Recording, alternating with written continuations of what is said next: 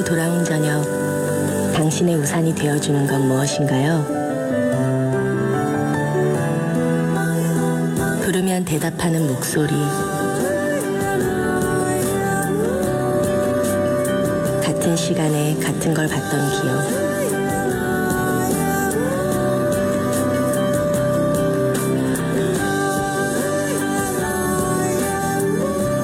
처음 속도를 맞춰 걷던 순간 같은 것들.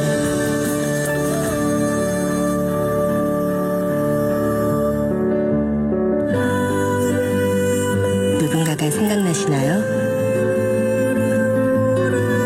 그래요, 바로 그 사람이에요.